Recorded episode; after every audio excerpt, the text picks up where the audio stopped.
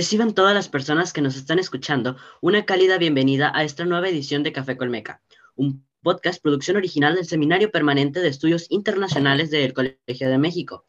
Me llamo Ron Salazar y hoy tengo el honor de dirigir esta maravillosa entrevista. En esta ocasión nos encontramos con la embajadora Roberta Layuz. Sea usted bienvenida, embajadora. Es un placer poder contar con usted para este podcast. ¿Cómo le va el día de hoy? Muy bien, muchas gracias. Me da mucho gusto estar con ustedes.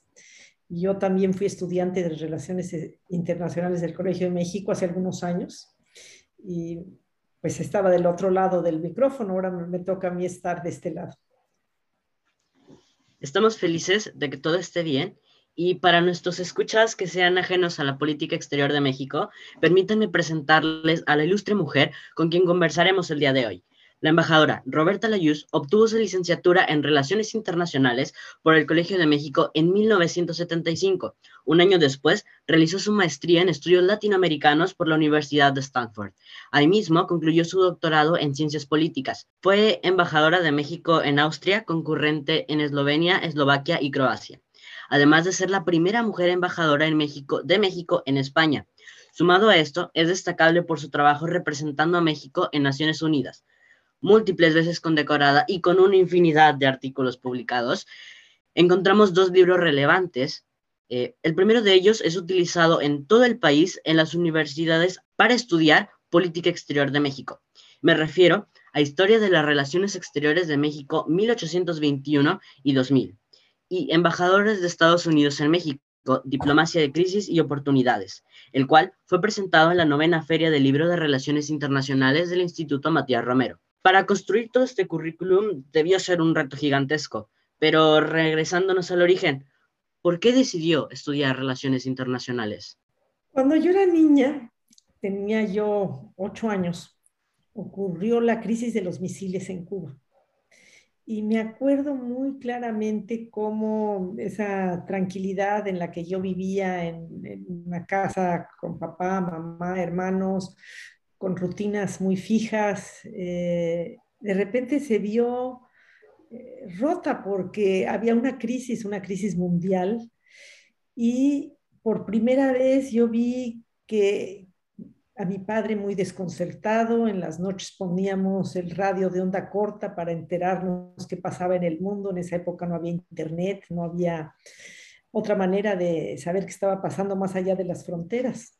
Y, recuerdo aquellas noches que estábamos escuchando cómo evolucionaba la crisis de los misiles, que yo decía, ¿cómo es posible que algo que, está pasando tan lejos, algo que pasa en inglés, yo no hablaba inglés, yo no entendía, mi familia escuchaba eh, en inglés y en francés por onda corta lo que estaba pasando en distintas partes del mundo, yo no entendía qué estaba pasando, no entendía, yo soy la menor, mis hermanos todos son mayores, mi hermano mayor ya estaba en la universidad, discutían con mi papá, con mi mamá, y a mí me dio como esa necesidad de decir, yo tengo que entender qué está pasando.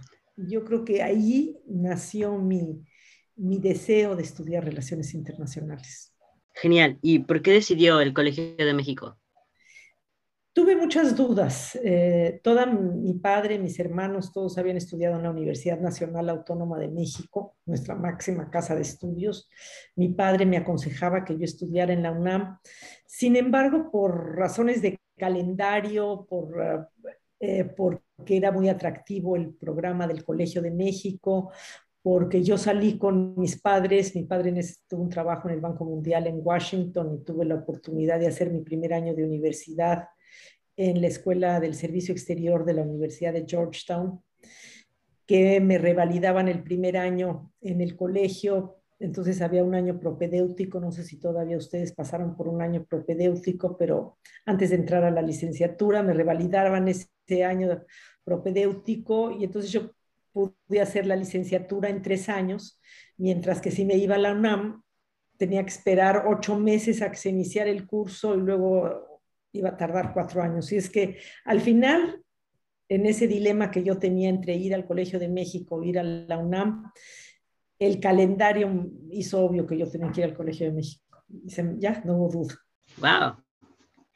¿Y qué le motivó a estudiar un posgrado eh, de estudios latinoamericanos en la Universidad de Stanford? Pues yo me recibí relativamente joven, a los 21 años obtuve mi licenciatura, justamente porque tuve esa facilidad de un año en eh, Georgetown y luego tres en el Colegio de México, ya a los 21 años ya era yo licenciada, y me parecía muy importante salir a estudiar un posgrado, eh, hice solicitud a distintas universidades y al final me llamó mucho la atención la idea de ir a California, la idea de una gran universidad en donde, además de los cursos de maestría, podría yo tomar otros cursos.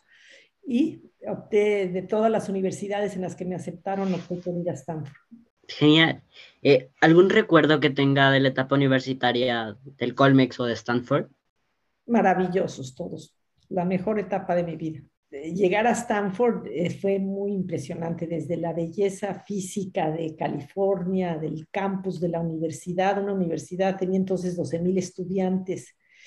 Y no era nada más que uno podía optar por discursos, discursos de oyentes, sino la cantidad de conferencias que había en las noches. Conocía las grandes personalidades de aquel momento. Me acuerdo cómo me impresionó conocer a César Chávez, Angela Davis y a muchos políticos norteamericanos que por ser año de campaña, pues pasaban por el campus de la universidad para dar sus discursos, que realmente fue una experiencia extraordinaria la Universidad de Stanford.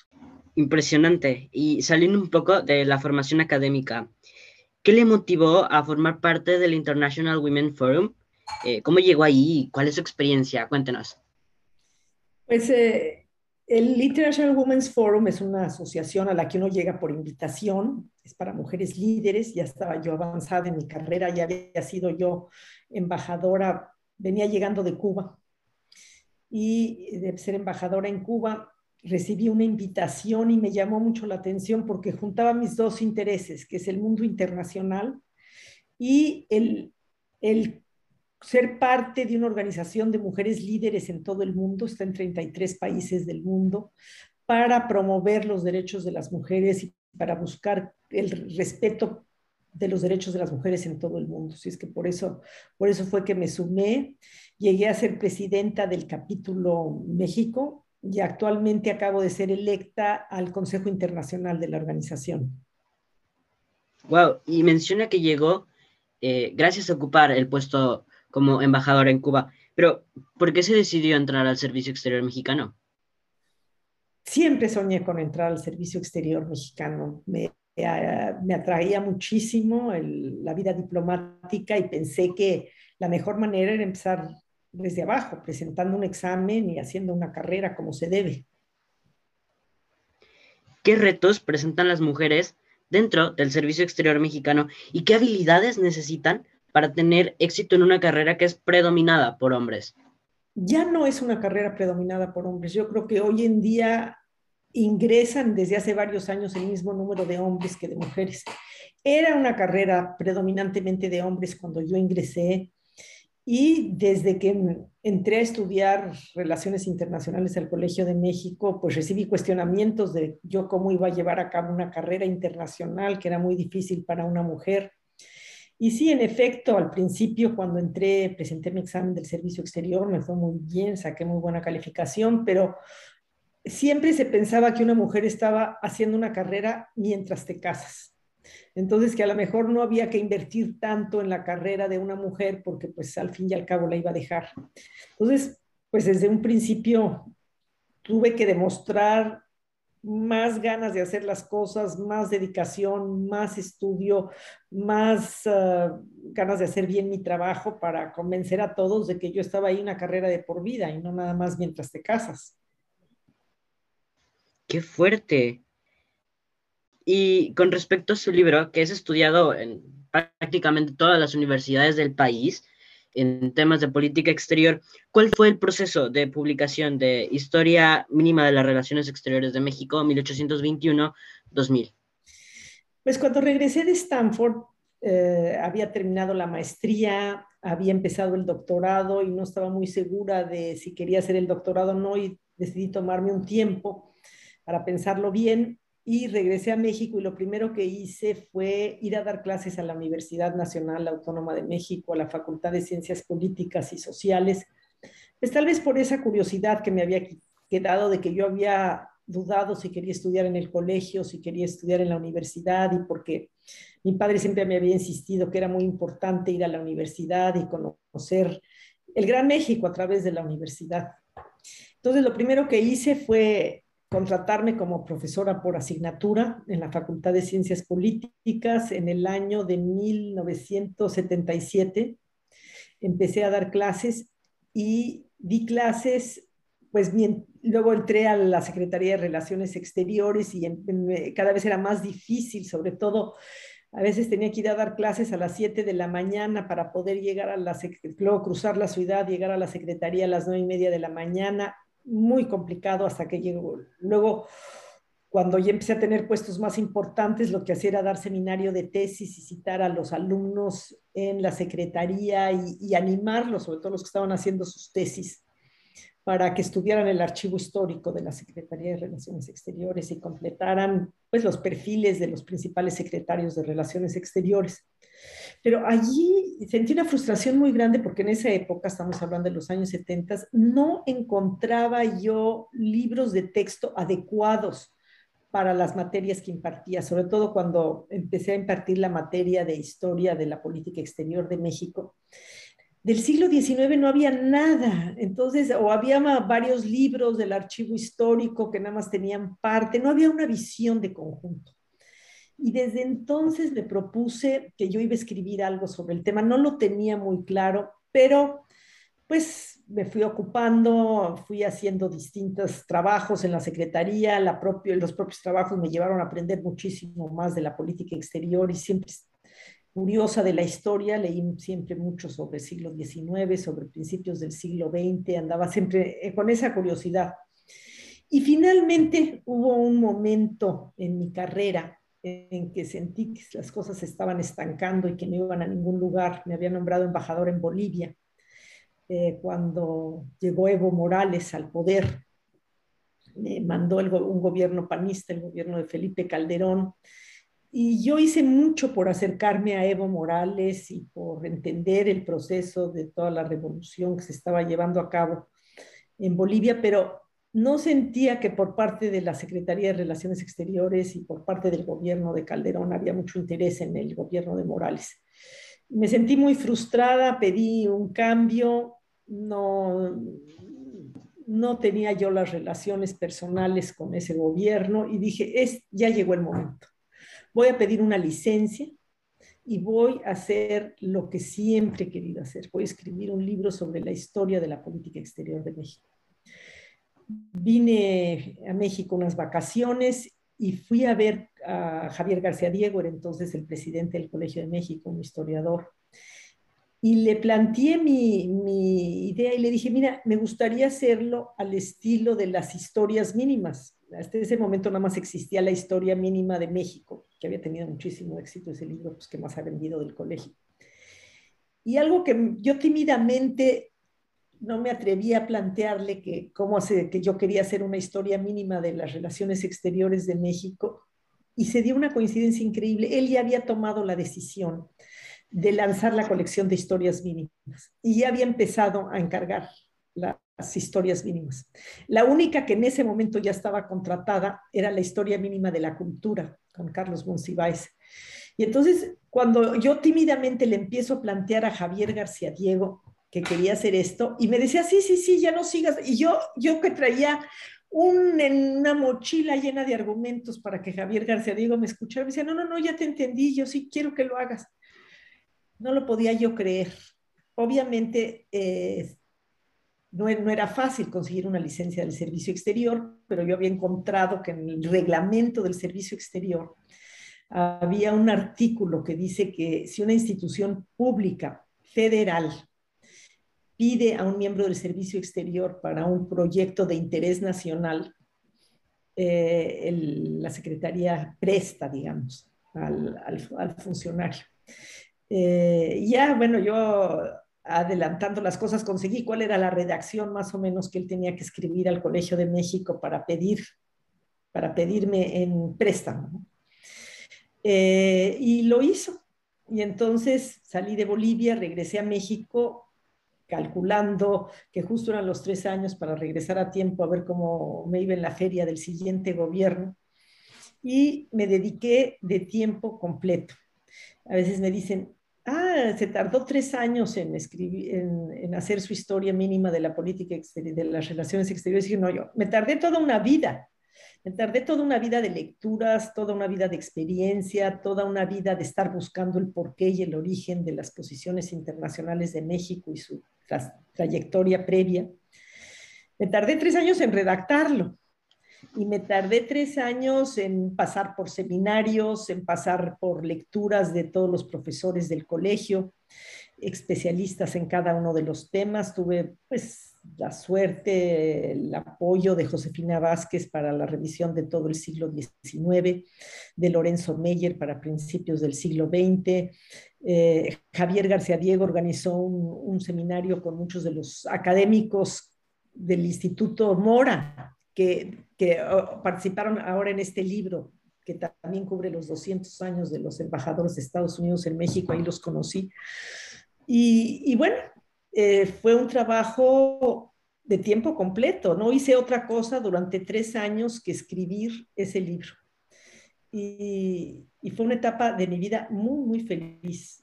Yo pensé que iba a extrañar muchísimo la Secretaría de Relaciones Exteriores, que iba a ser muy difícil dejar de ser embajadora para ser una investigadora de a pie. Eh, en la secretaría me preguntaron, bueno, ¿y te van a poner un equipo para hacer ese proyecto? Pues no, lo voy a hacer yo sola. ¿Y vas a tener una secretaria? Pues no, yo lo voy a escribir en, mi computadora. ¿Y asistente de investigación? Pues no, yo me fascina ir a meterme a la biblioteca del Colegio de México y pasar ahí horas buscando los datos y consulté otras bibliotecas. Eh, y, y lo disfruté muchísimo, muchísimo. O sea, ahora escribí muchas más páginas de las que se publicaron. Finalmente, lo más difícil fue resumir, resumir, resumir y dejarlo realmente importante. Y, lo, hice, lo hice con el propósito de que se convirtiera en un libro de texto. Y se convirtió de inmediato en un libro de texto y ha sido, pues, de las historias mínimas si no es que la que más se ha vendido después de la historia mínima de México, una de las que más, y, al colegio le ha gustado muchísimo porque pues ha posicionado al colegio en todas las ah, escuelas de relaciones internacionales con este texto. Y hubo otra cosa, no hay, no hay bien que por mal no venga, que regresé a la Secretaría de Relaciones Exteriores cuando empezó el gobierno de Peña Nieto y me dijeron, bueno, sí, vas a ser la embajadora en España, pero vas a ser dentro de un año. Y yo, ¿cómo? ¿Tengo que esperar un año? Pues sí, porque había una situación de un embajador del PAN que habían mandado y no querían quitar, que todavía no había cumplido los dos años. Y entonces esa situación de tener que esperar un año me dio la oportunidad de posicionar al libro, porque entonces me empezaron a invitar de todas las escuelas de relaciones internacionales, no nada más en la Ciudad de México, sino fui a Toluca, fui a Puebla, fui a Guadalajara, al TEC de Monterrey, pero al Campus México, pero hicieron por video la presentación, era cosa nueva entonces en Monterrey. Y pues se dio a conocer el libro y por supuesto que a todos los profesores de relaciones internacionales les cayó muy bien porque les ayudaba mucho para, para, para impartir el curso de historia de las relaciones exteriores de México. Y no sé si ustedes ya pasaron por, ya, ya, ya conocieron el libro, pero pues yo en la primera página le doy las gracias a todos los investigadores del Colegio de México que han hecho investigación previa que, que me permitió hacer este libro ya de divulgación basándome en muchas investigaciones previas. Eh, le doy las gracias también a los profesores que me corrigieron, que me hicieron observaciones y también a, todos mis compañeros del servicio exterior, de los que yo he aprendido muchísimo. Yo, por ejemplo, me acuerdo para mí fue fundamental la formación que tuve eh, eh, durante seis años. Yo tuve acuerdo casi todos los días con el, con el embajador Alfonso Rosenzweig Díaz. Él estuvo en la Fundación de Naciones Unidas era una institución dentro de la Secretaría de Relaciones Exteriores. Y yo fui directora general para América del Norte y luego directora general para Europa con él. Todo el conocimiento, toda la información que adquirí de él fue extraordinaria. Y él era hijo de un embajador a su vez. Entonces él había aprendido desde niño todas estas tradiciones de la política exterior mexicana.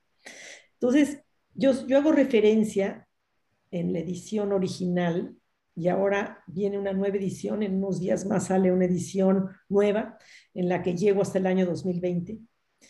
Yo hago mención a, a, esa transmisión de conocimientos que es el Servicio Exterior Mexicano. Uno aprende de sus pares, uno aprende de sus superiores y uno aprende de sus colaboradores. Yo aprendí muchísimas cosas de colaboradores míos a lo largo de mi carrera diplomática.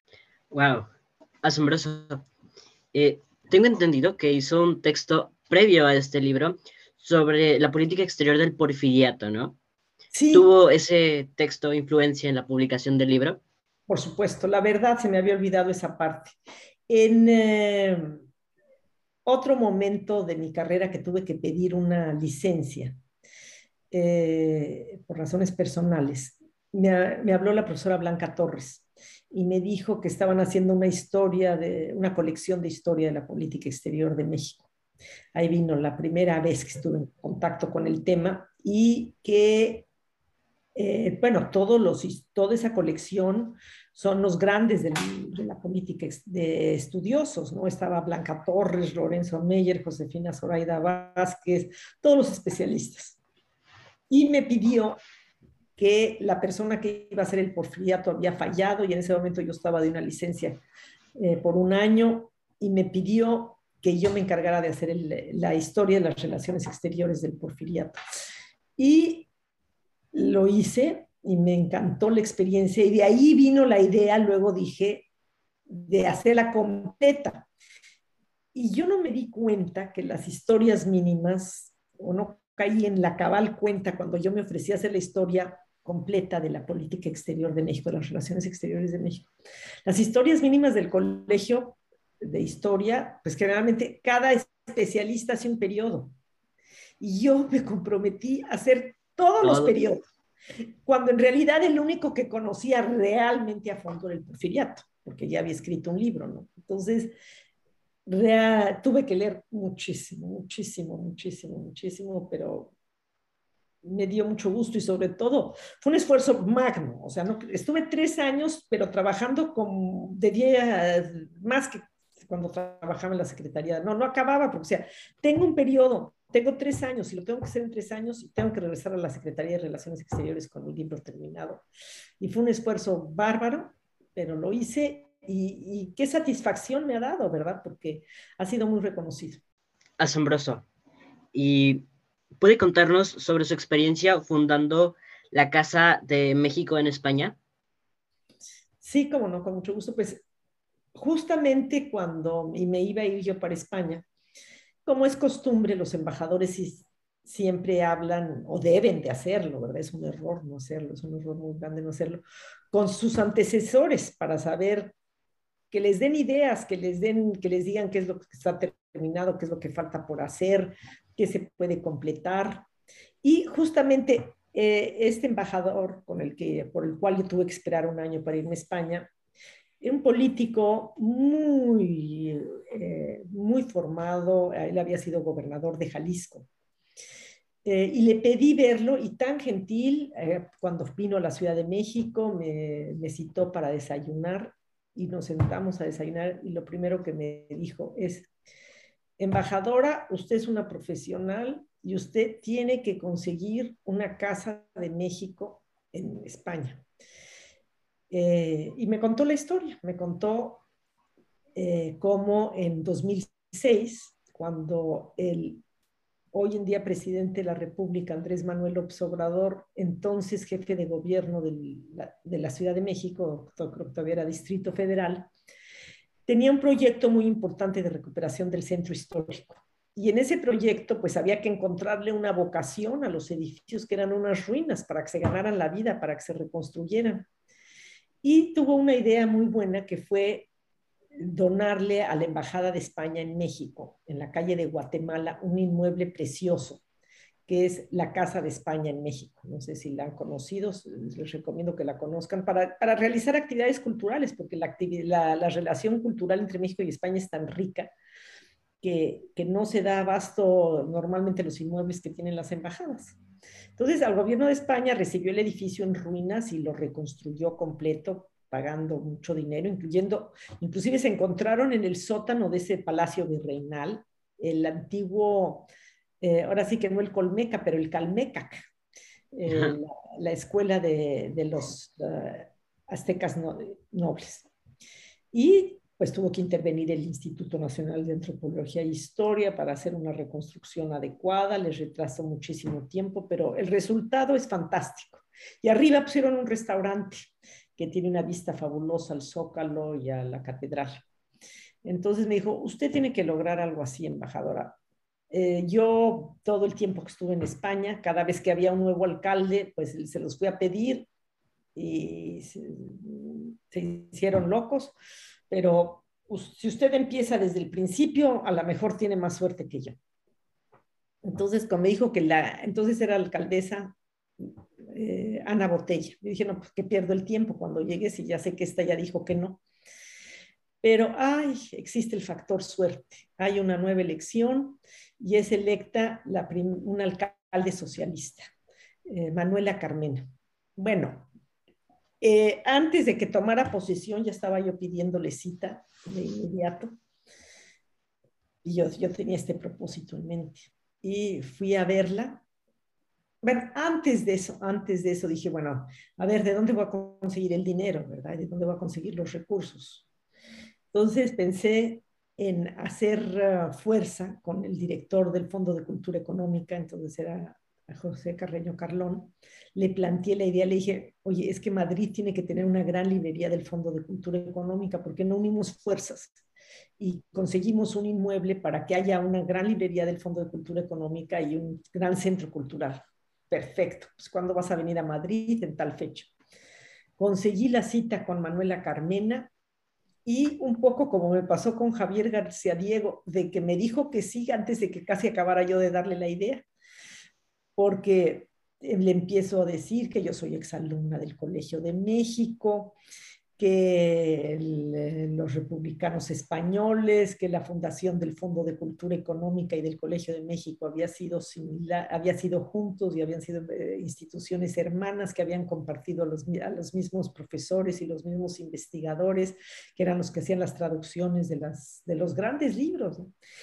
y no termina, no, no, no, no, no, no, no, acababa yo. Me dice, pero por supuesto que sí, dice, todos los libros que yo leí durante mi carrera universitaria eran libros del Fondo de Cultura Económica. Claro que sí, el Fondo de Cultura Económica necesita un gran espacio en Madrid y México que no tienen el reconocimiento que tienen otros países latinoamericanos, porque como no tuvimos ausencia de relaciones exteriores, de relaciones bilaterales durante todo el eh, franquismo, no tenemos calles, no tenemos plazas, no tenemos lugares como tienen los demás países iberoamericanos.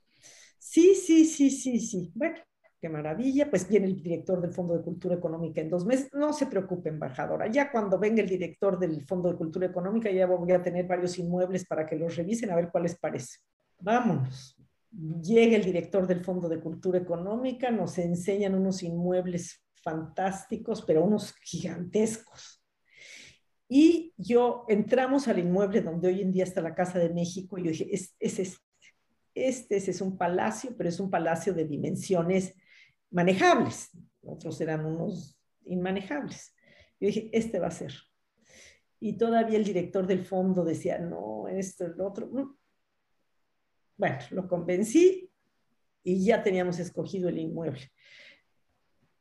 Empezamos a hablar a la Secretaría de Relaciones Exteriores, cambio de canciller, canciller nueva, es volver a empezar a explicar desde el principio y viene una de esas crisis económicas, recorte presupuestal, que no va a haber dinero para un proyecto de este tamaño.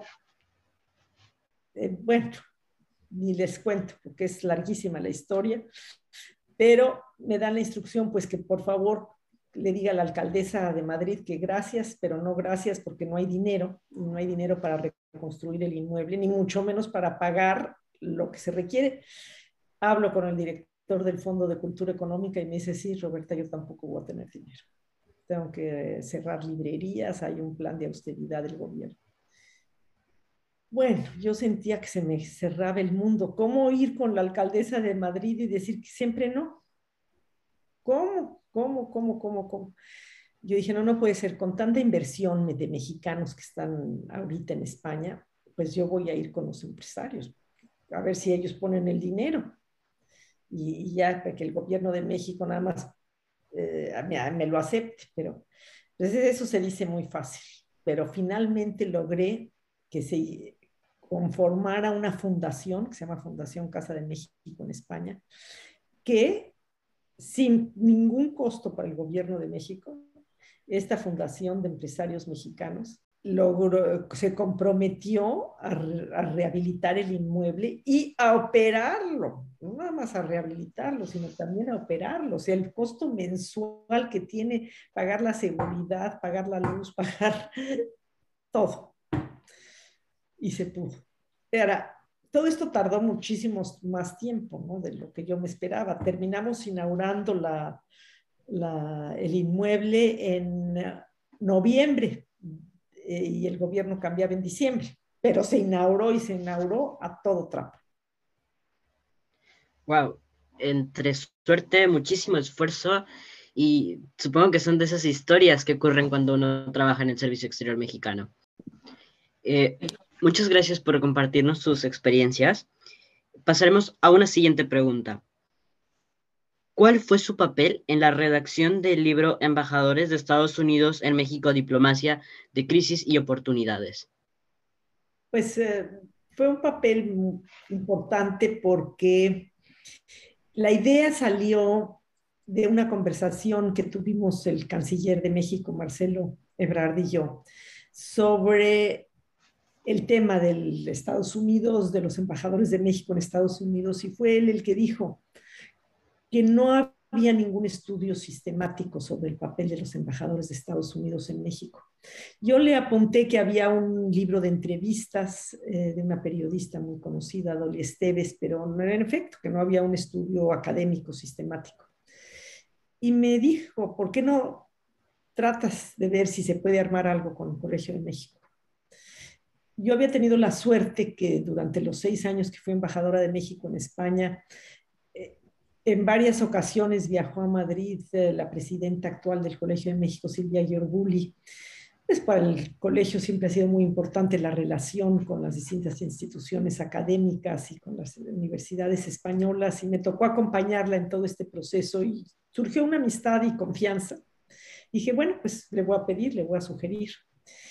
Le dije, la busqué, le sugerí la idea, le gustó mucho, le pareció muy interesante y ella inmediatamente le pidió a Erika Pani, a Paolo Ribusi y a, María Celia Toro que entraran en contacto conmigo para, para explorar esta idea. Como ustedes saben, pues eh, son dos historiadores, Celia y yo, pues somos internacionalistas, las dos hemos sido, las dos estudiamos en el Colegio de México, las dos estudiamos en Stanford, las dos hemos sido directoras del Instituto Matías Romero que es la Academia Diplomática, donde se forman los diplomáticos. Tenemos mucho en común y las dos hemos estado toda la vida muy interesadas en las relaciones México-Estados Unidos. Y de inmediato se dio una gran comunicación entre los cuatro. Nos pareció que, que sí, que ese libro hacía falta, que era posible hacerlo y que podíamos hacerlo y que podíamos hacerlo en un periodo relativamente corto a mí me entusiasmó tanto la idea que le pedí al canciller dedicarme de tiempo completo a esto, ya dejar las funciones que estaba cumpliendo en ese momento en la Secretaría, en, la coordinación ejecutiva de CELAC. Y empezamos a tener reuniones, los cuatro embajadores, los cuatro coordinadores por Zoom, porque pues no había de otra manera, era la profundidad de la pandemia y pensamos que no, no tenía sentido estudiar a todos los embajadores, ni, estudiar la totalidad de la gestión de los embajadores, sino que lo que había que hacer era buscar aquellos momentos críticos de la relación bilateral en donde cambiaba la relación para, para bien o para mal y estudiar qué había de común en ellos. Entonces, empezamos a buscar cuáles eran los momentos más, eh, los nudos, los, los momentos en donde había hecho crisis y había cambiado la naturaleza de la relación, quiénes habían sido esos embajadores y empezamos a buscar también quiénes eran los, los expertos en ese periodo histórico de México para que pudieran escribir sobre ello. Y es increíble porque en un año yo empecé a reunirme con ellos en julio de 2020 y en julio de 2021 ya teníamos un primer borrador. Y ya la prueba es que ya, ya está publicado, ya está circulando y, próximamente va a ser la presentación en el colegio ya fue la presentación en, el, eh, en, la Secretaría de Relaciones Exteriores con el canciller, y va a haber otra presentación en el colegio. Originalmente estaba pensado que la primera presentación fuera en el colegio, pero se atravesó la feria del libro y el director del Instituto Matías Romero no quiso desaprovechar esa oportunidad y con lo que lo hizo porque la otra se ha, retrasado la, presentación. Y, y así fue, logramos, al final hicimos una estructura secreta interna, viendo si problemas, cuáles habían sido los momentos de coyuntura crítica, los momentos en que los embajadores habían sido expulsados, cómo habían reaccionado los países frente a las guerras, ¿no? frente a la Primera eh, Guerra Mundial, la Segunda Guerra Mundial, frente a la Guerra Fría, cómo habían reaccionado los países en los momentos de los grandes acuerdos, el acuerdo de Guadalupe Hidalgo, el acuerdo de Tratado de Libre Comercio para América del Norte. Y, y ya que escogimos los embajadores que pensamos que habían sido fundamentales y que decidimos no estudiar la totalidad de su gestión, sino la que estaba en relación a ese, punto crítico, entonces buscamos a los expertos, obviamente cada uno de nosotros tomó un tema. Eh, yo en particular escribí el capítulo de John Negroponte y Jim Jones. Yo tuve que tomar dos embajadores porque fueron los dos embajadores que cubrieron la negociación y la aprobación del Tratado de Libre Comercio de América del Norte. Entonces, ese es, el, ese es de dos. Y luego también Erika Pani tomó tres embajadores para cubrir el periodo que, que está muy enmarañado de la guerra de reforma en México, la guerra civil en Estados Unidos, la intervención francesa, que, que se liga todo. Y ella tomó tres embajadores. Entonces, somos eh, un total de, son 14 ensayos, somos 15 autores porque hay un, un, embajador que lo ven dos autores. Carlos Pascual estudian Celia Toro y, Mario Arriagada. Y, o sea que somos un total de 17 autores, 17 embajadores, 15 autores y 14 ensayos que cubren, pues ahora sí que desde Poinsett, el primer embajador de Estados Unidos en México, que fue expulsado, hasta Carlos Pascual, que también prácticamente fue expulsado, por lo menos se pidió, el presidente Calderón le pidió eh, eh, al, presidente Obama que lo retirara. Entonces son de, de Poinsett a Pascual, escogimos los que pensamos con el criterio de dos historiadores y dos internacionalistas que eran los más importantes que cubrir. Maravilloso. Y veo que tiene una pasión por la historia y eso es genial. Por último, ¿qué consejo le daría a las personas jóvenes que aspiran a dedicarse a la diplomacia? Pues eh, yo les diría que lo pensaran muy bien, porque es una carrera que exige mucho, es una carrera que cuando uno presenta su examen del servicio exterior, así como dice la canción, a partir de ese momento mi vida la gobiernan las leyes. O sea, hay una ley del servicio exterior, hay un reglamento y de ahí en adelante todo está todo lo que uno hace en la vida. Yo todavía hoy me acabo de jubilar, tengo que acostumbrarme a que ya no tengo que ver, consultar la ley ni el reglamento para hacer algo, para tomar vacaciones, para eh, pedir cambios, traslados, todo está regido por una ley. Entonces es, es una vida compleja. No siempre va uno, no, generalmente no va uno a los lugares que quieren ir. Yo le puedo asegurar que yo nunca escogí un destino ni siquiera escogí España, no, no porque no me hubiera gustado ir a España, sino porque no pensé que me, que me iba a tocar ir a España. Soy, fui el primer miembro del Servicio Exterior mexicano que representó a México en España. Entonces, eh, claro, me puse muy feliz cuando me dijeron que iba a España, pero eh, no lo pedí, no me hubiera atrevido a pedirlo. Entonces, a veces hay, hay situaciones, hay decisiones que a uno no le gustan, o en ese momento no quiere uno salir al extranjero por razones familiares, o está uno muy contento en una plaza y ahora sí que por necesidades del servicio se tiene que trasladar al día siguiente a otro lugar. Y es durísimo, es durísimo. Yo me acuerdo cómo me dolió, yo estaba en Nueva York, en, eh, representando a México ante las Naciones Unidas, era responsable del Consejo de Seguridad, era la, hacía muchos años que no se daba la participación de México en el Consejo de Seguridad. Yo estaba segura, ya había hecho todos mis planes personales de que iba a estar ahí por lo menos dos años completos y luego un año para asimilar toda la experiencia y quería escribir algo. Cuando hubo una crisis en Cuba, una crisis muy, muy fuerte, la famosa crisis del come si te vas, y recibí una llamada del canciller de México que me pidió que al día siguiente me trasladara a La Habana. Entonces, son decisiones muy duras, muy duras y muy fuertes que tomar y que uno a veces no quiere y no encuentra el ánimo y se tiene que hacer el ánimo y aquí aparte hay que tomarlo de buena fe, de buena voluntad, porque todas las experiencias, todas son maravillosas al final. Las, más, las que menos desea uno resultan siendo las más satisfactorias. Siempre y cuando tenga uno el ánimo para adaptarse, el ánimo para buscarle el chiste, el ánimo para encontrar el lugar. Yo qué le diría a los jóvenes, piénsenlo bien, piensen que para hacer una buena carrera en el servicio exterior se necesitan tanto habilidades intelectuales, porque finalmente hay que entender, hay que entender el momento que está uno viviendo, hay que entender lo que se puede hacer y lo que no se puede hacer, y para eso hay que leer mucho y hay que conocer muy bien la historia de México y la historia del país al que está uno representando, de los temas de las Naciones Unidas, hay que estudiar mucho, pero al mismo tiempo también hay que tener muchas habilidades para tratar con gente, porque al final del día en la diplomacia todo, todo, todo lo define el trato con la gente. Entonces, son dos tipos de habilidades muy distintas que hay que saber combinar. Y que si no se tienen esas habilidades, ¿no? No, sale uno adelante, o no sale uno adelante con éxito, ¿no? Si uno no le gusta a la gente, y si uno no le gusta llegar a un cóctel y decir, qué bien, a ver, aquí voy a trabajar porque están en una hora, voy a sacar 10 conversaciones distintas que me van a dar la información que necesito para tomar una decisión mañana en la mañana. O sea, los cócteles piensan uno que los diplomáticos, que, que frívolos, que se la pasan con la copa en la mano, no. Se la pasan, llegan a un cóctel a trabajar el piso, se dice, a trabajar, a sacar rápido la información que uno quiere de los que están allí y, saberse mover y al mismo tiempo ser amable y contar un buen chiste y, y saberse mover.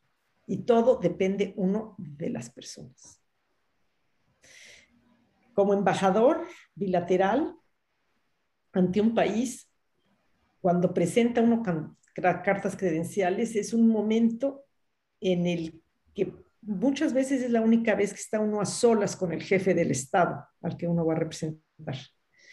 Y si no le cae uno bien en ese momento, o no tiene uno la capacidad de llamar su atención, o no tiene uno la capacidad de, de hacerle sentir que trae una misión y que viene a hacer algo importante y le saca su, consigue su apoyo, ya no lo logró. ¿eh? Entonces hay que estudiar con mucho cuidado quién es el personaje que tiene uno enfrente, cuál es su psicología y en qué le puede ayudar a uno. Y eso hay que, hay que tener, hay que hacerlo con mucho encanto. Parece mucha presión, pero wow, simplemente muy interesante toda su trayectoria y muchísimas gracias por este consejo. En vista del tiempo que nos queda, eh, embajadora Roberta Layud, ha sido un placer recibirle aquí en Café Colmeca. Gracias por sus valiosísimas respuestas y esperamos poder verle en una futura edición de Café Colmeca. Con mucho gusto, será un honor. Gracias, y con esto concluimos esta emisión. Esperen pronto más podcast y nos escuchamos pronto.